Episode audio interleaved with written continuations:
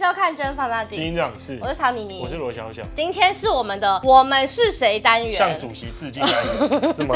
向主席致敬啊！你真的小心，我们今天怎么好像每一集都有一点…… 好，我们要来聊一下巨亨买基金推出的投资机制，叫做聚宝盆。它这个机制听起来好像很复杂，可是它其实就是一般人耳熟能详的母子基金。母子的话就是会有一个母基金，通常都是比较安稳，尽管比较安稳，可是大家想追寻更高的报酬率，所以它的做法就会是这档母基金每个月转其中一部分钱转去申购另外一档子基金，哦，就是定期定额。过程中你可以设定提定停损嘛，假设说获利到几十 percent 之后，我就把这个子基金的钱再全部转回母基金，对，可以尽可能的提高我的报酬率。那原因很简单嘛，一开始你只要选好谁是母，嗯，谁是子，然后你的整包金额多少嘛，嗯，然后你每个月扣款金额就是母转子的金额多少，嗯，然后你可以再说你要不要设定停利的幅度，嗯，你设定好停利就不用再也不用管它，之后就会自己在里面一直 run，一直 run，一直 run。我们是不是可以跟大家讲一下，就是通常大家会怎么挑选母子基金？比如说母、嗯、母基金会挑哪一种类型啊？子基金挑哪一种类型？既然我已经有一个子是比较积极的进攻部位，逻辑上我不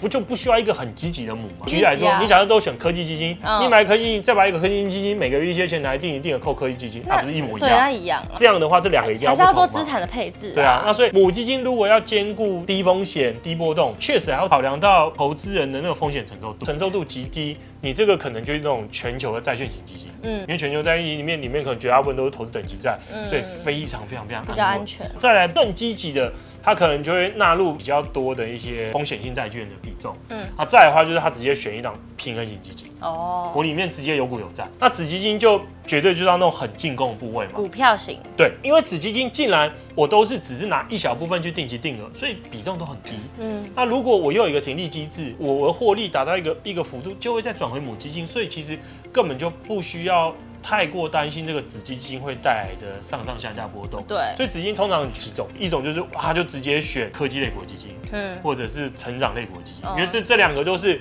高波动嘛，可是长期下来过往的绩效也都超级亮眼。那再来一种的话，可能要选一种美国股票型基金，或者是他也可以选这种新兴市场股票型基金。所以我觉得大概母跟子的大概。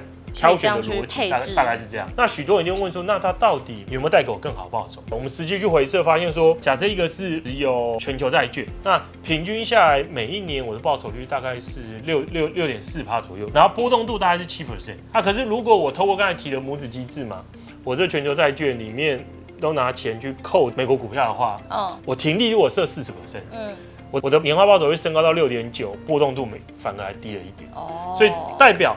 这种机制其实叫做 CP 值无敌高，对，因为它波动更小，但报酬更高。我不用承担更高的波动，可是我可以提高零点五%报酬。嗯，那你说如果我愿意承担更多的波动呢？就要把那个停利放宽到八十%。嗯，这个时候我的波动度是年化是八点四，然后年化报酬率七点四，报酬率提高一个 percent。因为你如果能拿计算机出来按，你按看看复利效果就知道，六点四的三十年跟七点四的三十年会带给差很多，截然不同的。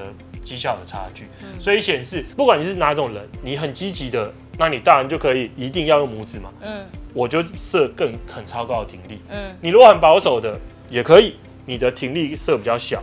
你就可以享有让它一直去一样的波动度，带给额外报酬。这机制就是很方便，因为你一入场之后，它就自动帮你去运作嘛。因为我们已经知道这个投资方式，你可以用更低的波动，还享受更大的报酬。对。但是我们这机制就可以，你等于是无脑投资。如果你去别的地方，可能是要自己在那边操作。很多家都有母子基金这个机制啊。所以我觉得投资人就问说，为什么要买聚宝盆呢？对对对对，跟人家有什么不一样？最大的差异就是我们超级无敌便宜。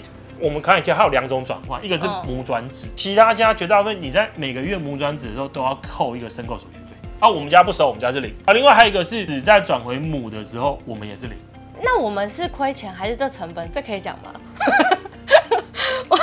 因为我们在很久之前有跟大家解密说，我们都不收申购手续费，那我们到底为什么可以存活？你要讲，叫大家去看真心话那一集。因为我们不是信托机制，我们也没有信托管理费，我们的成本是最低的。嗯，那另外一个就是我们里面有非常多不同的基金公司品牌，我们就是并不局限单一品牌，有些可能他说我家的我家的母子，我就只有我家的基金，没有帮大家挑选出综合绩效表现非常好的。对，我们就是怕大家不知道怎么挑选，所以。母基金跟子基金都，我们都依照了不同的逻辑挑选出比较适合大家的。我们就选排名比较前面的一些母基金，尽可能就是不要带给投资人太大波动，对对对，比较安稳的，让你晚上睡得着觉嘛。子基金当然就选那种长线、长期定期定额绩效表现优异。嗯，所以我觉得对于一些选择障碍，不知道怎么入手，不知道怎么判断。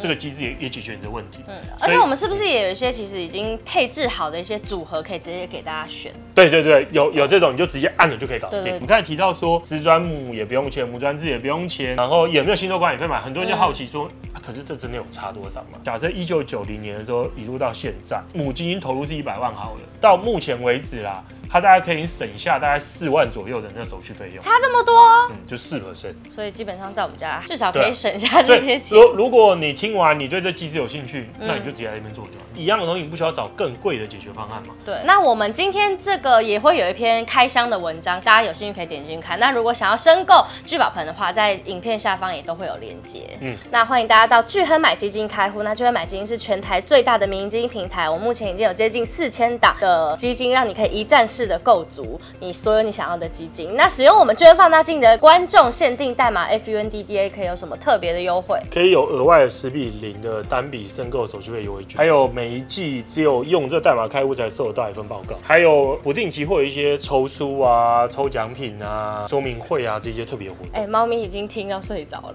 然后眼睛要睁开。好，那我们今天节目就到这里，谢谢大家收看，大家下期见，拜拜。拜拜。